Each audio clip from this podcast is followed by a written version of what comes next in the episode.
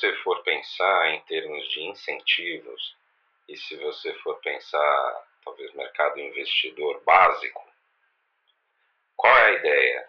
A ideia é ter o retorno mais rápido possível, certo? Então, talvez não tenha um link tão direto com propósito.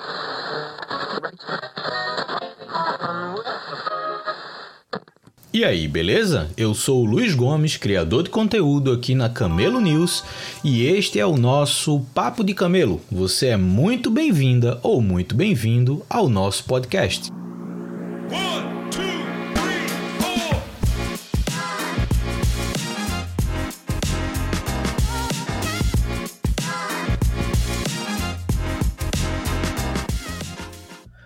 Estamos começando mais um Papo de Camelo.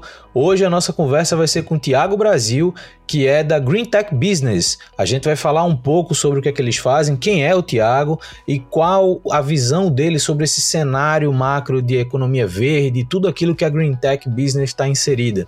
Então, Tiago, passando a bola para você, quem é Tiago e como é que você chegou até aqui? Olá, Luiz. Olá a todos. Agradeço a oportunidade de falar aqui com vocês no Papo de Camelo. É, eu acho que essa pergunta ela é meio simples no sentido do seguinte: a gente trabalha com algo que acredita e com a essência. E o Tiago é um ex-executivo é, de 20 anos, com muita experiência em área financeira e ele é uma pessoa que do lado é, pessoal, família, é muito ligado à sustentabilidade, né? Então, no campo profissional, é, essas são as minhas duas né, grandes áreas de interesse. E eu acho que no campo pessoal, antes de tudo, vem o Tiago, é o pai do Arthur, é o marido da Carla, é filho da Amiri, do seu Gel, e é um apaixonado pelo que faz. Massa, muito bom. É, é bacana quando a gente vê uh, pessoas criando negócios em áreas que já têm uma conexão, que já têm uma proximidade. É, eu acho que no teu caso, essa decisão de, de empreender nessa área tem muito dessa sinergia que já existia, desse, dessa aproximação que já existia. Olhando aqui é, um pouco do teu histórico profissional, eu também faço isso, também dou uma olhada aqui no que, é que as pessoas já fizeram para entender um pouco mais sobre essa jornada. Eu percebo que tem aqui alguns pontos que são interessantes, mas uma coisa que, que ficou como curiosidade para mim, eu acho que pode ser legal para quem está ouvindo a gente, uma galera que está inserida nesse meio de startups, que está inserido nesse meio dessa economia digital, que tem interesse em saber de oportunidades, canais, o que é que está acontecendo, é, como é que a Green Tech Business surgiu, é, como a gente fala no meio de startups, né? Qual foi a tua ideia por trás da Green Tech? Quem estava contigo ali no começo? E na tua visão hoje, qual o papel dessa estrutura que vocês criaram dentro do cenário nacional, internacional, onde vocês estão atuando? Então, conta um pouco desse surgimento e de como vocês enxergam hoje isso que vocês têm na mão. Muito legal a pergunta e, e, eu acho que tem tudo a ver com a questão né, de camelo, unicórnio. Então, assim, se você fosse pensar em criar um negócio, né, porque, olha, peraí, todas as probabilidades são de ser um unicórnio do dia 1, talvez eu não tivesse começado. Então, acho que esse é o primeiro ponto. O segundo ponto é o seguinte: a gente, claro, é, tem uma visão de que esse segmento é muito importante, muito interessante e tende a crescer bastante. E, claro, com aprendizados durante a vida, de campo financeiro, estratégico, a primeira coisa que veio na cabeça foi: peraí, esse campo é um campo que é muito mal explorado. Então, peraí, isso é oportunidade, certo? Ah, legal, oportunidade, a gente criou a empresa, é, eu fundei a empresa, é, e começamos a trabalhar como uma visão de ecossistema desse tema. Então eu tive a oportunidade de fazer muitas operações financeiras de tamanhos diferentes em vários países do mundo e ia para alguns países, via algumas coisas, voltava para cá e não só Brasil, América Latina, e não via essa mesma coisa. Eu pensava, mas como? Não, não me conformo. Eu acho que tem oportunidade de fazer melhor, de fazer diferente, de fazer novo. Então vamos fazer, né? O jeito é arregaçar a manga. É, então, nós começamos com uma ideia de ajudar o ecossistema de tecnologias sustentáveis. Aqui no Brasil, fizemos um primeiro evento em novembro 19 no Cubo, e a partir daí começamos a receber mais cases, não só do Brasil, mas internacionais. É, a nossa visão sempre foi: peraí, sustentável e bom negócio é possível, né? E sustentável e bom negócio, quando nós começamos, era descrédito total. Então, ninguém queria, não dava retorno, não era interessante, não era sexy, não era unicórnio, talvez não fosse nem camelo. E é, era algo que as pessoas olhavam, não, mas isso não é prioridade, né? Tudo bem. Nós começamos é, com, a, com a cabeça de que o campo todo de tecnologias sustentáveis, descarbonização e ações é, frente às metas climáticas é, são temas que, primeiro, são necessidade real, dois, os empreendedores desse campo devem ser mais e mais procurados e que soluções que tenham potencial de implementar globalmente, elas têm alto potencial de crescer não só impacto, quanto receitas e quanto o retorno né, que os investidores querem. Então, é, nós nos posicionamos de uma forma onde hoje nós temos um evento anual que é o Green Tech América Latina, uma plataforma, que é a Green Tech Business. Essa plataforma você pode pesquisar soluções de impacto. O objetivo tanto do evento quanto da plataforma é implementar.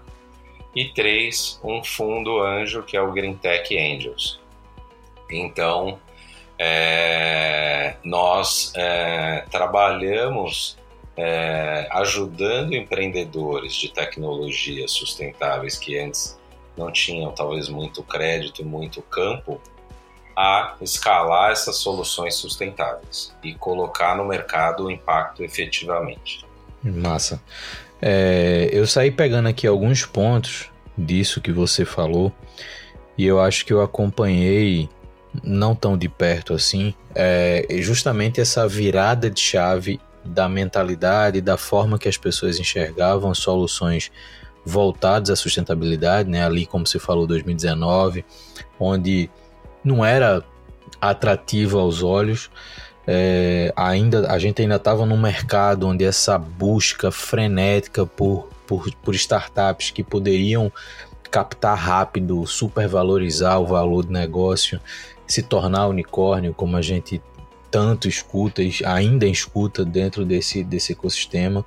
E, e até pela, como você colocou, né, até a própria provocação aqui do, da, do conteúdo que eu crio é meio que no, na contramão dessa corrida por unicórnios, é, é tentar achar de fato estruturas que sejam minimamente sustentáveis, que façam sentido para o mercado.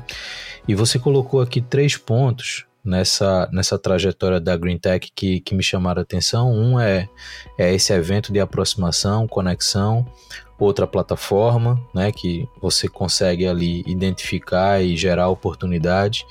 E o terceiro, o fundo que vocês criaram de apoio também para algumas dessas soluções se desenvolverem. Eu queria tentar passar um pouquinho por cada uma dessas, dessas três coisas que você colocou, porque eu acho que quem escuta a gente aqui e eventualmente ou tem interesse em, em, empreender nessa área de sustentabilidade ou já está inserido ou sabe quem tem, pode ser, podem ser informações importantes. É, olhando para a tua experiência, para tudo aquilo que você viu nesses últimos anos, como você falou, você já teve experiências aqui fora, você já viu o surgimento de vários projetos e negócios.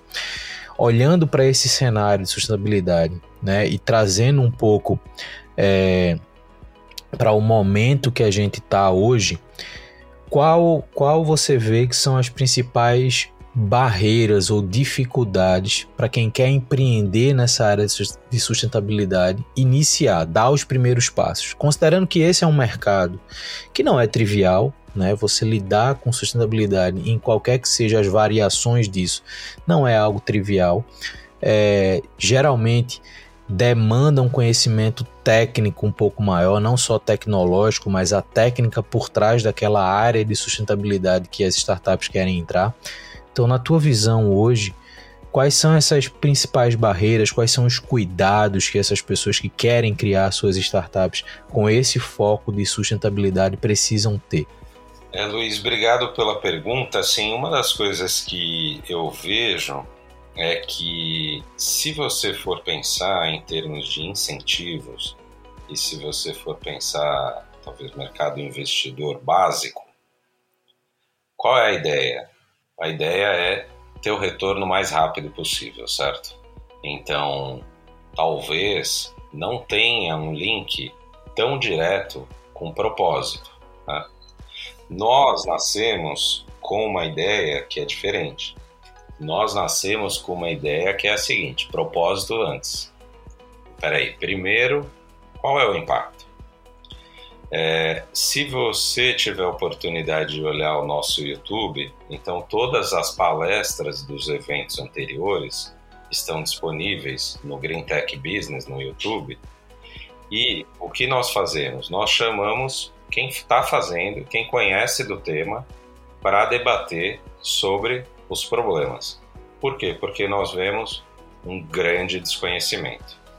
E chamamos também os empreendedores que estão resolvendo esses problemas, que também têm um grande desconhecimento. Poxa, mas tem alguém que resolve essa questão?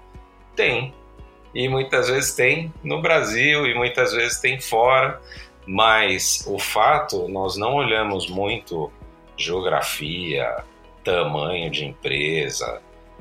Para a gente não tem nenhuma discriminação nesse sentido. O que a gente olha assim, a tecnologia é sustentável, ela traz impacto real, ela traz ganho no campo dos problemas da sustentabilidade que nós temos, que são múltiplos, e ela é bom negócio, nós convidamos para se candidatarem e selecionamos de acordo com um critério objetivo. O critério é simples. Primeiro, despolui ou reduz gases de efeito estufa. Número 1. Um. 2 Potencial de aplicar é local ou global? Quanto mais global, melhor. Então, é uma solução que tem um campo de escalar e gerar impacto global. 3. Potencial de escalar receitas. Então, sustentável e bom negócio. E o quarto, o TRL, né, que é o nível de maturidade da solução. Quanto mais madura, quanto mais possibilidade de escalar, é, melhor para conseguir impactos mais rapidamente.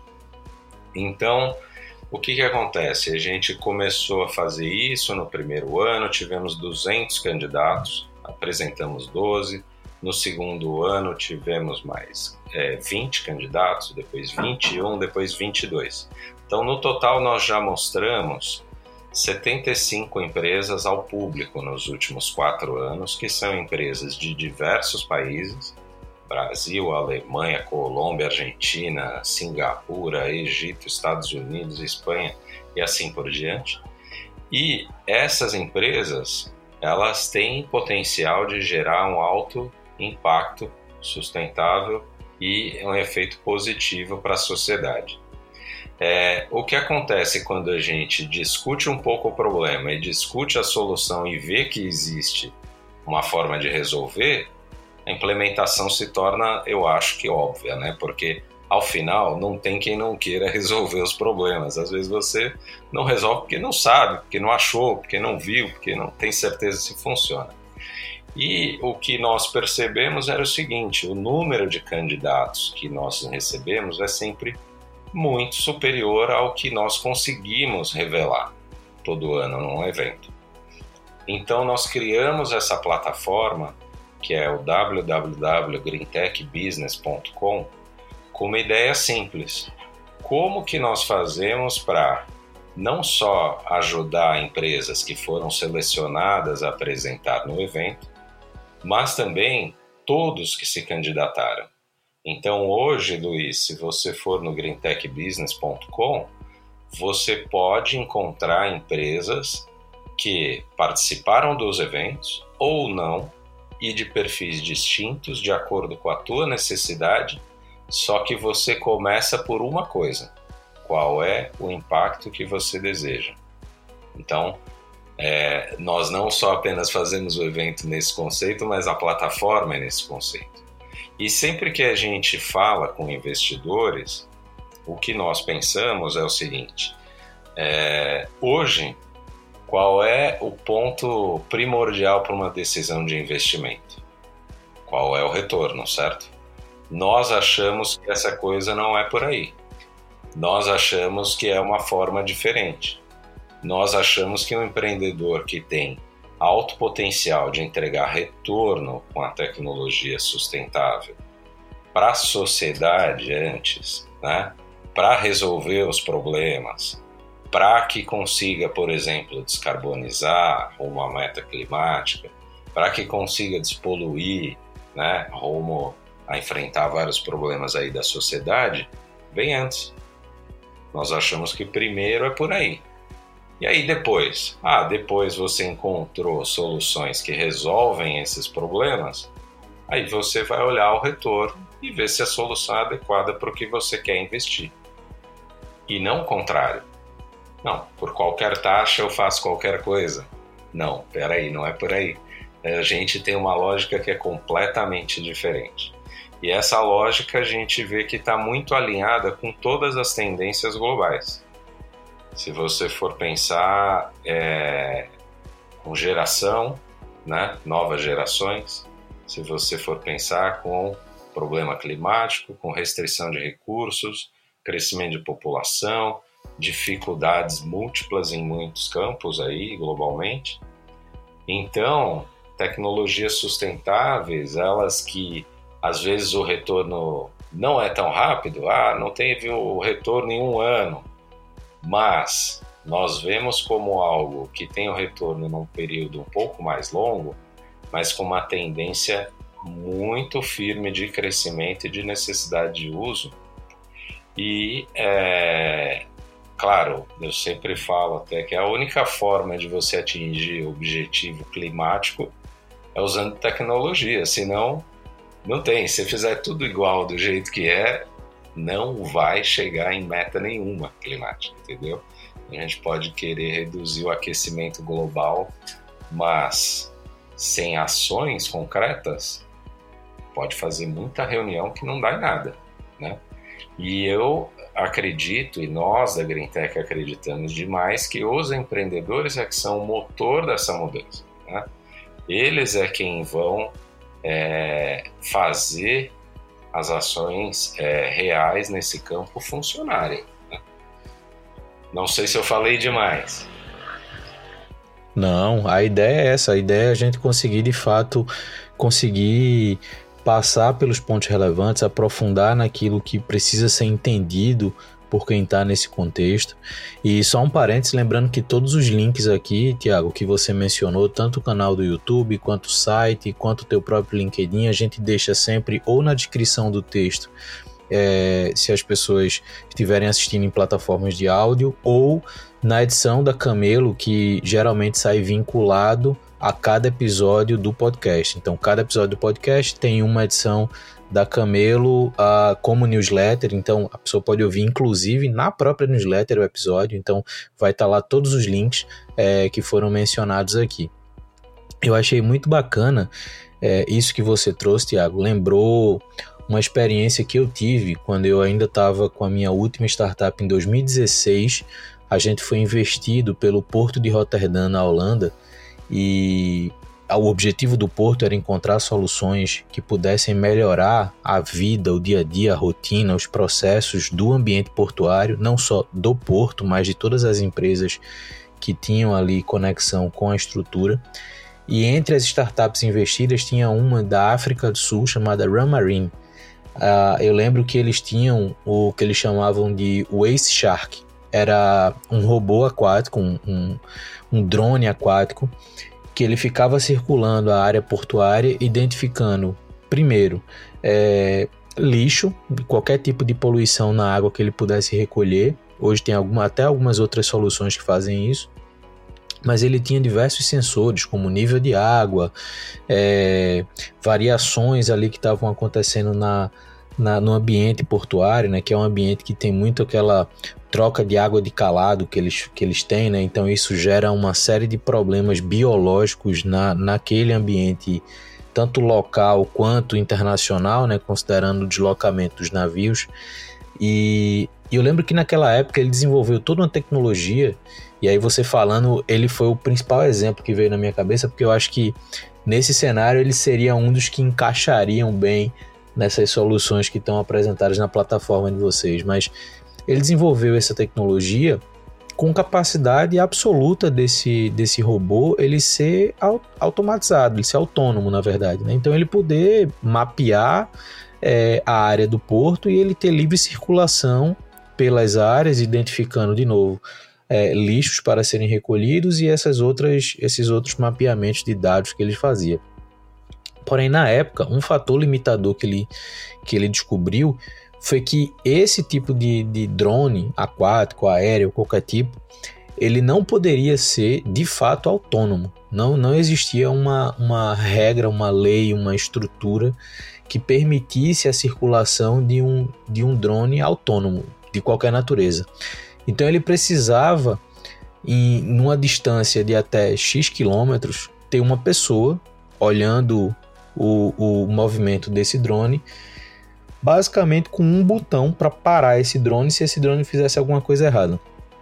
O que obviamente não acontecia ou acontecia raríssimas vezes, mas isso mostra uma certa limitação que o mercado tinha naquela época, não só para receber uma tecnologia com impacto sustentável, mas também para receber uma tecnologia com a capacidade de, de execução e de operação que ia além daquilo que se tinha desenhado até como leis, regras e etc. E eu acredito que muito do que você vê surgindo nesse mercado acaba batendo em alguns pontos assim. Né? É inevitável que soluções que tenham impacto é, na sustentabilidade, no ambiente mais, mais estrutural do planeta, ainda tenham que depender muito de relações não só privadas, mas também relações públicas. Né? Então, no caso da Ramarine, ele conseguiu fazer fechar um contrato primeiro com o Porto de Rotterdam, depois com algumas empresas que tinham circulação na área portuária, mas depois de quase um ano e meio de operação que ele começou a fechar os primeiros contratos a nível público. Né? Então, fechar com estruturas públicas tanto na Holanda quanto em alguns outros países. E eu acredito que isso aqui no Brasil também seja muito, muito parecido quando você pega esse ambiente de desenvolvimento de soluções sustentáveis. É, querendo ou não, em algum momento ou não, seja na partida, seja no decorrer do desenvolvimento da, das plataformas, vá demandar uma conexão com os setores públicos. E aí, na tua visão, olhando, você falou de sustentabilidade, você falou até sustentabilidade do negócio, né? não só sustentabilidade ambiental, mas sustentabilidade da empresa. Você falou disso até para entender é, tomadas de decisão do que fazer ou não com aquela empresa. Mas pensando nesse tipo de relação, negócios que precisam se relacionar com o meio público, Quais são a, as tuas visões sobre isso? Que momento a gente está vivendo nesse ambiente onde as startups conseguem ou não é, criar oportunidades conectadas ao meio público e como é que isso está sendo visto a partir de agora ou daqui para frente, o que melhora, o que não melhora, enfim. É, eu entendo que essa seja uma tônica frequente nas tuas interações. Eu queria entender um pouquinho mais é, como vocês estão enxergando isso. É, Luiz, primeiro eu acho que esse exemplo que você comentou é muito interessante e o que acontece, nós, por exemplo, na plataforma, na greentechbusiness.com, é, pensamos muito no seguinte, como que nós fazemos para facilitar quem quer implementar uma tecnologia sustentável, né? Quando eu digo facilitar, é assim, peraí, eu sou governo, né? Que é o ponto que você comentou agora. Como é que eu faço para achar quem resolve aquele problema, né? Você comentou do caso específico dessa startup. E aí o que eu te digo é o seguinte: é, acho que nós ainda não temos um movimento da forma que deveria ser no campo de inovação aberta, principalmente olhando esses, essas temáticas né, de sustentabilidade. E quando nós começamos, a ideia era muito assim: peraí, mas sustentável, isso aí não é negócio, né? Isso aí é de outra forma, não funciona como business, né? Então, o investidor pensava assim, e a grande maioria das pessoas pensava assim, né? E aí, como é que faz para avançar é, alguém que de repente tem um negócio fantástico e que é bom negócio, mas ele fica meio rotulado. Ah, aquele cara ali, sustentabilidade, não sei não, hein? Acho que, sei lá, melhor eu investir em fintech, né? Então, acontece um pouco disso, acontecia principalmente quando nós começamos. De lá para cá, o que, que aconteceu? Nós tivemos um Covid no meio, né? Nós tivemos, por exemplo, dois anos de evento online, onde nós tivemos 450 pessoas de 25 países, né? Para você ver um pouco do interesse pelo tema, né? E o que, que as pessoas começaram a falar um pouco mais? Começaram a falar mais do E, do S e do G, né? Então a Green Tech é ESG? Não, né? Ainda existem grandes confusões nesses temas, né? É, então, né, tem a parte do meio ambiente, tem a parte social e a parte da governança. O ESG, em português, o ASG. Isso é uma coisa. Nós trabalhamos mais ligados ao E, diretamente pela, pelos critérios que eu comentei anteriormente. Mas nós vemos o seguinte: as startups desse campo elas vão ter alta demanda, elas vão gerar muito emprego, que também está ligado ao S, elas vão necessitar, claro, de bons padrões de governança para interagir cada vez mais, que é a plataforma Green Tech Business, com quem? Com corporações. Então, peraí, olha, eu sou uma corporação, eu tinha um problema X, não sabia muito bem como lidar, mas poxa, apareceu um empreendedor aqui, eu quero dar o espaço para esse empreendedor resolver esse problema comigo. Legal. Isso é uma coisa que é uma tendência. Por quê? Porque é difícil para cada corporação, para cada governo desenvolver tudo. Se não impossível, tá? É, não tem impossível, mas eu acho que é muito difícil e seria muito custoso, perderia muito tempo. Né? Então, os empreendedores que têm essas tecnologias avançadas, que muitas vezes estão esperando apenas um campo para aplicar, né? tem uns mais desenvolvidos, outros menos, mas eles tendem a ter um papel central em ajudar essas corporações e governos. O tema é eles estão preparados para fazer isso, né? E adotar o empreendedor e botar a coisa para frente? O que eu acho é que há pouco tempo atrás, não. E cada vez mais com os temas de ESG, com os temas de carbono. Então, o Brasil, por exemplo, passou a lei do carbono, ela está válida esse ano. Nós não tínhamos um mercado de carbono né? Então pensa que isso começa agora, né? Botaram a bola no campo agora, né? Eu acho que isso é boa notícia para o empreendedor, por isso que eu estou falando aí também. E também para quem vai adotar as tecnologias, porque ao adotar e né, melhorar a pegada, etc., vai ter menos custo, né? É melhor. E vai estar tá, é, em padrões globais que são procurados hoje por quem? Por todos os investidores grandes listados em bolsa que reportam as informações em bolsas ao redor do mundo todo. Então, ao final, o que, que acontece na tua pergunta né, de governo? Eu vejo que o governo está começando a lidar com o tema menos numa esfera de, peraí, deixa eu fazer uma lei aqui e obrigar alguém a fazer X, e mais numa esfera, junto com essa outra, mas eu acho que é a que puxa, quais são os ganhos que ele próprio governo pode ter ao abrir problemas que eles têm para pessoas resolverem, né? E, e empresas, empreendedores com tecnologia, e gerar benefício para a sociedade, pensando né, em determinada região, mas também pensar o seguinte, que essas tecnologias desenvolvidas, elas podem se internacionalizar.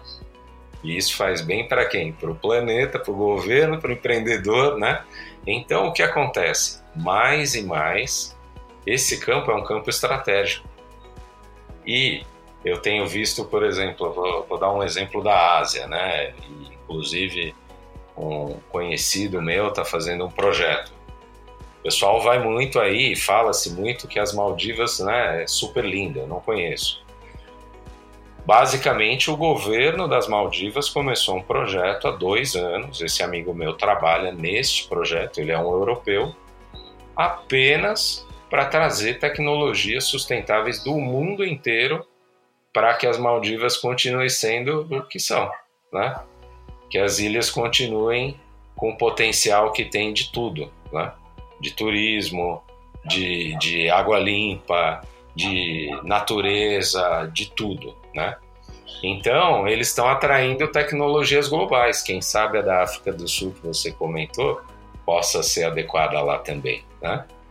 E, e, o que eu tenho visto é mais e mais isso. Então, esse tema hoje, ele não é um tema só. Peraí, deixa eu resolver um problema que eu levarei uma multa.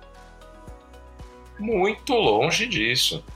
Esse é um problema que é outra coisa. Peraí, eu tenho tecnologias que têm potencial de escalar e países serem competitivos nesse campo. E aí, falando, por exemplo, de Brasil, eu não preciso ir muito longe, Hoje eu estou no Nordeste, tá?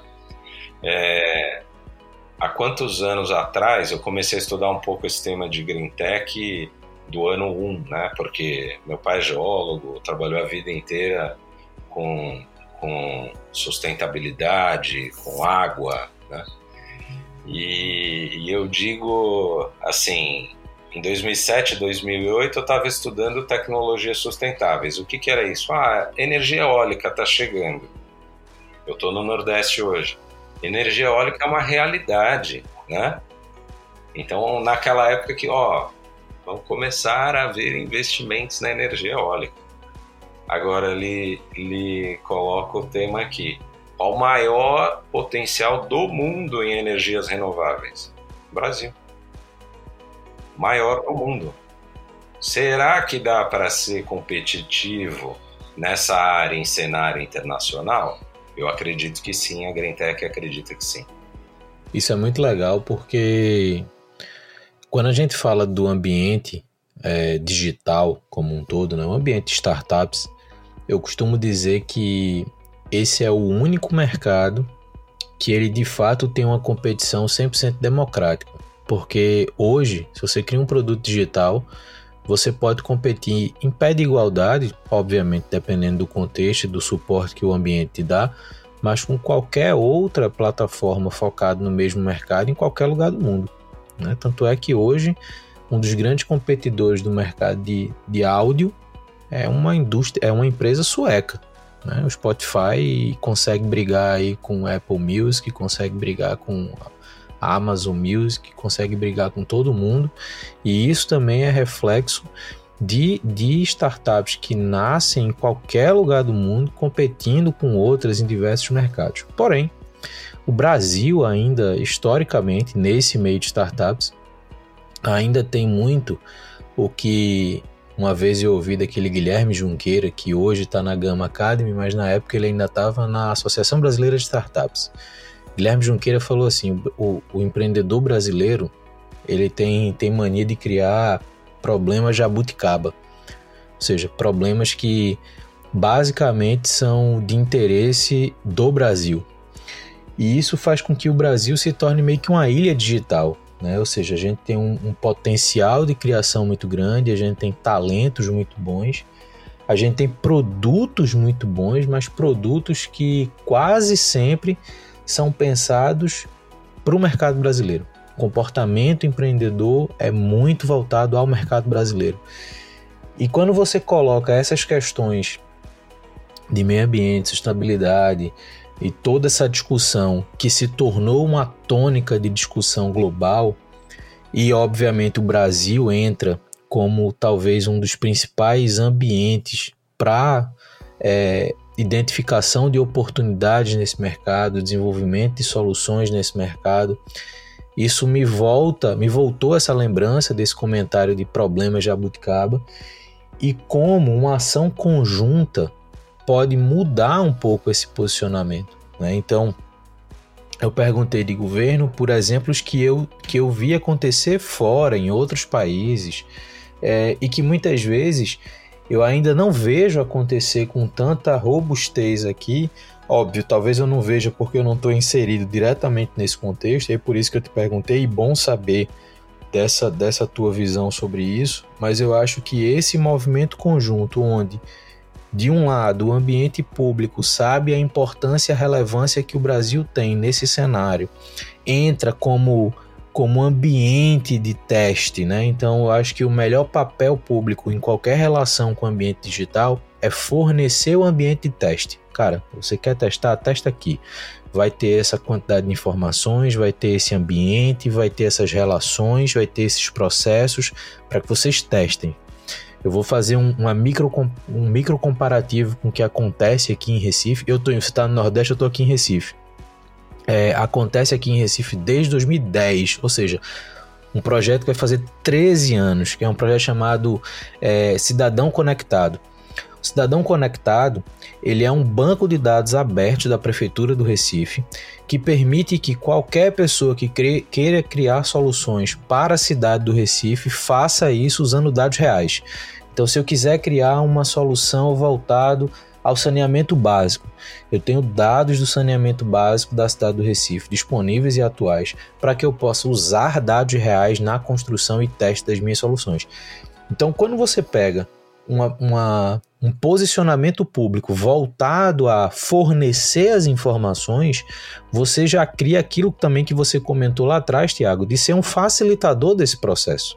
Acho que o papel do governo é ser um facilitador do desenvolvimento tecnológico de qualquer lugar e de qualquer mercado no final do dia. Mas já que, esse é, é já que essa é a nossa temática, então sobre questões sustentáveis. Por outro lado, você também colocou questões de a, de energia eólica e de outros cenários de sustentabilidade que são executados na ponta por indústrias, por empresas privadas. Então eu acho que essas, essas indústrias, essas grandes empresas, essas grandes estruturas, no comparativo que eu fiz da Run Marine, o próprio um porto que talvez seja um dos portos mais relevantes do mundo, na época, em 2016, era o terceiro maior porto do mundo, perdendo para dois chineses e sozinho ele era maior do que o segundo e o terceiro é, euro, europeus somados depois dele. Então, assim, o Porto de Roterdã era uma estrutura gigantesca, 42 quilômetros de porto, e você vê uma estrutura privada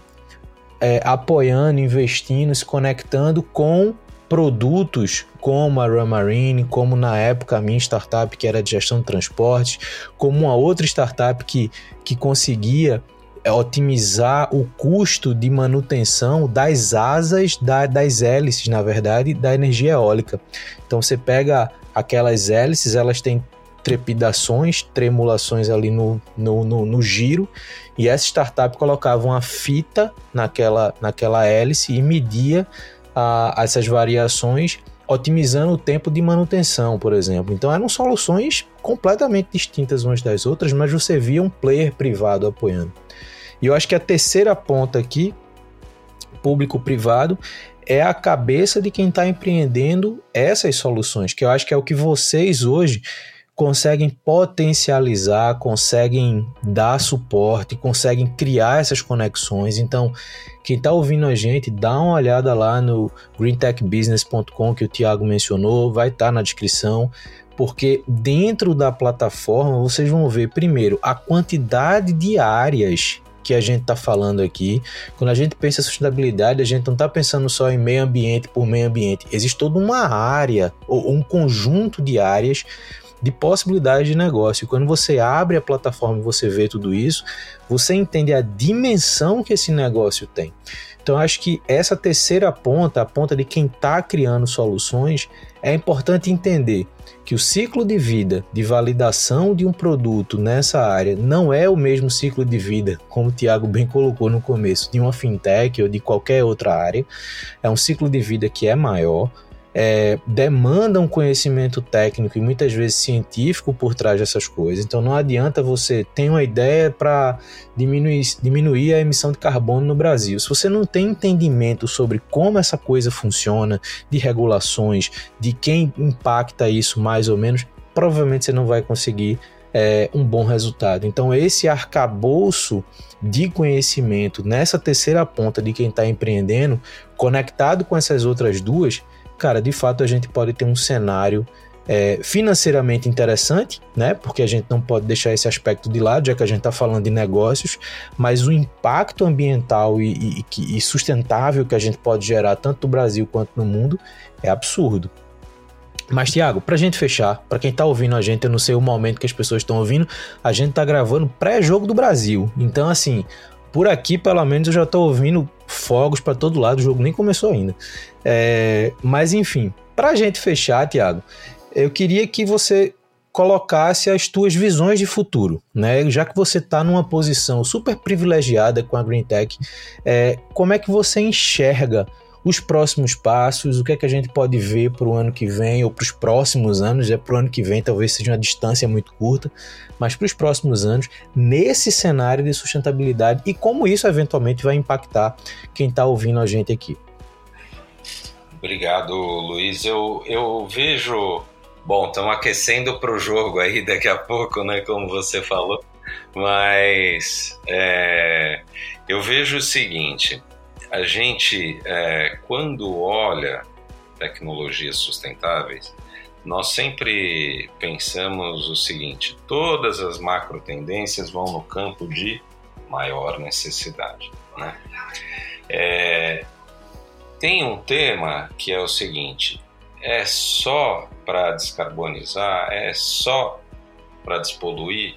Né? Eu comentei um pouco mais disso, mas em muitos casos isso é um campo onde você pode ter muito é, benefício em é, efetividade né, do que você faz. Eu vou dar um exemplo simples. Né? Imagina a produção de alimento onde você tem uma tecnologia que você tem 90% menos de necessidade de água. É importante isso? Acho que é. Né? Isso é tecnologia sustentável? É. Isso tem potencial para ser competitivo? Sim. Um outro simples, tá? Do Brasil e tal, do Nordeste. A empreendedora criou uma tecnologia para despoluir água com energia solar, né? Um real investido na tecnologia dela economiza 14 para a sociedade. Imagina áreas rurais onde a população não tem acesso à água tratada. É importante isso? Acho que assim extrapola um número né, financeiro ali, que já é bom, hein? Tô falando de 1 para 14. O ganho é, é grande, né? Então, o que eu vejo? Como é que isso não cresce de uma forma muito grande? Muitas vezes, o que eu comentei lá no início, desconhecimento. Então, o que, que nós procuramos fazer né, com a plataforma GreenTech? Dá espaço para esses empreendedores serem conhecidos, dá espaço para quem tem o problema encontrar a solução. E aí, no evento, por exemplo, da semana passada, que foi o quarto evento que fizemos em São Paulo, lá no Cubo do Itaú, é, nós tivemos, por exemplo, empresa alemã que apresentou num evento de 2020 assinando acordo com corporação e com governo brasileiro entendeu? Do mesmo jeito, argentino vindo para o Brasil, brasileiro indo para Portugal. Olha, o que eu estou falando é assim: quem tem tecnologias interessantes nesse campo, eu vejo que vai ter muita oportunidade. Né? Precisa a gente conseguir criar a forma das pessoas entenderem bem os problemas, ainda é muito cedo, eu acho que ainda falta quase tudo, né? É, precisa fazer com que as pessoas também entendam das soluções. E eu acho que quando você olha algumas, a gente olha e fala: como? Eu não acredito. Será que esse cara está fazendo realmente isso? E tá. E aí a gente fala: pelo amor de Deus, vamos ajudar isso a crescer, né? Então, é, a mensagem que eu queria deixar para todos é assim: eu acho que é, a gente pensa muito assim, pô, como é que a gente faz para ajudar o governo a ver ali o campo da universidade, a universidade a ver o, o problema do governo, a corporação a encontrar a startup, a startup. Então, assim, a gente acha que faltava muita coisa no campo dessa questão do conhecimento, de mostrar, de abrir campo e tem um tema que é o da plataforma em si, que são os dados, né? Poxa, quais são os dados de impacto? Quer dizer que o Luiz aqui tem uma tecnologia fantástica, mas qual é o ganho da tecnologia dele? No geral, o empreendedor não fala, o investidor não pergunta, ninguém sabe direito, e aí o que acontece? Não acontece, né? nós pensamos de outra forma. Nós pensamos, espera aí, começa por aí. Qual é o impacto da sua solução? O que, que você entrega? Qual ganho? Porque quando você começa a olhar essas coisas, aí entra de novo o meu pelo amor de Deus. Pelo amor de Deus, vamos fazer a coisa andar, né? Assim, porque é ganho para o empreendedor, é ganho para o governo, é ganho para a corporação, é ganho para o clima e é ganho como negócio para o investidor, né? À medida que as pessoas conseguirem olhar impacto, retorno, as duas coisas, eu acho que a coisa vai ficando muito melhor. Então a gente se dedica a ajudar a fazer isso acontecer na prática.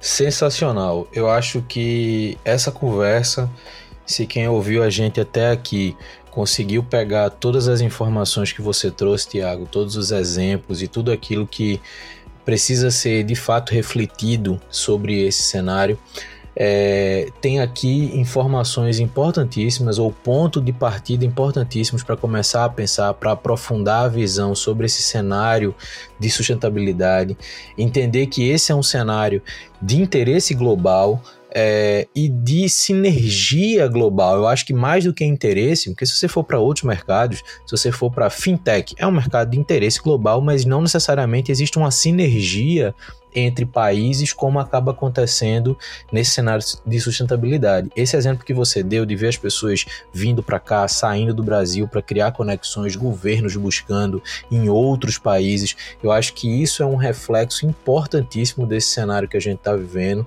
desse momento que a gente está vivendo, onde a tônica da sustentabilidade se tornou de fato relevante e quando a gente olha para um cenário cada vez mais aberto a produtos digitais. Né? Então, quanto a oportunidade de negócio, eu acho que é bacana isso que você trouxe. Quanto a reflexão sobre essas conexões, eu também achei muito importante que você trouxe. Então, Tiago, eu só tenho a agradecer essa conversa. Muito obrigado pelo teu tempo, obrigado pela troca de experiências que você trouxe, pelas informações que você trouxe. É, lembrando que tudo que foi falado aqui e tem referências. A gente vai deixar as referências nas descrições ou na edição da Camelo vinculado a esse podcast para que você possa ter mais informações na mão, para que você possa ter mais conhecimento disponível para ou tirar uma ideia do papel, ou para desenvolver o seu negócio, ou para pivotar o seu negócio para essa área. A gente não sabe da realidade de cada um, mas o nosso papel aqui é trazer essas informações, é trazer mais conhecimento e uma base para quem está inserido. Por outro lado, se você tem o um perfil de investidor ou investidora, entenda como olhar para esse lado, de sustentabilidade, pegar mais exemplos, conseguir avaliar de fato o retorno financeiro que esses negócios podem trazer. Tiago, muito obrigado, valeu demais. É, em breve a gente vai ter essa edição também publicada aqui. Eu acho que ela vai ser muito interessante para quem ouvir. E para quem está ouvindo a gente, a gente se escuta no próximo Papo de Camelo. Valeu!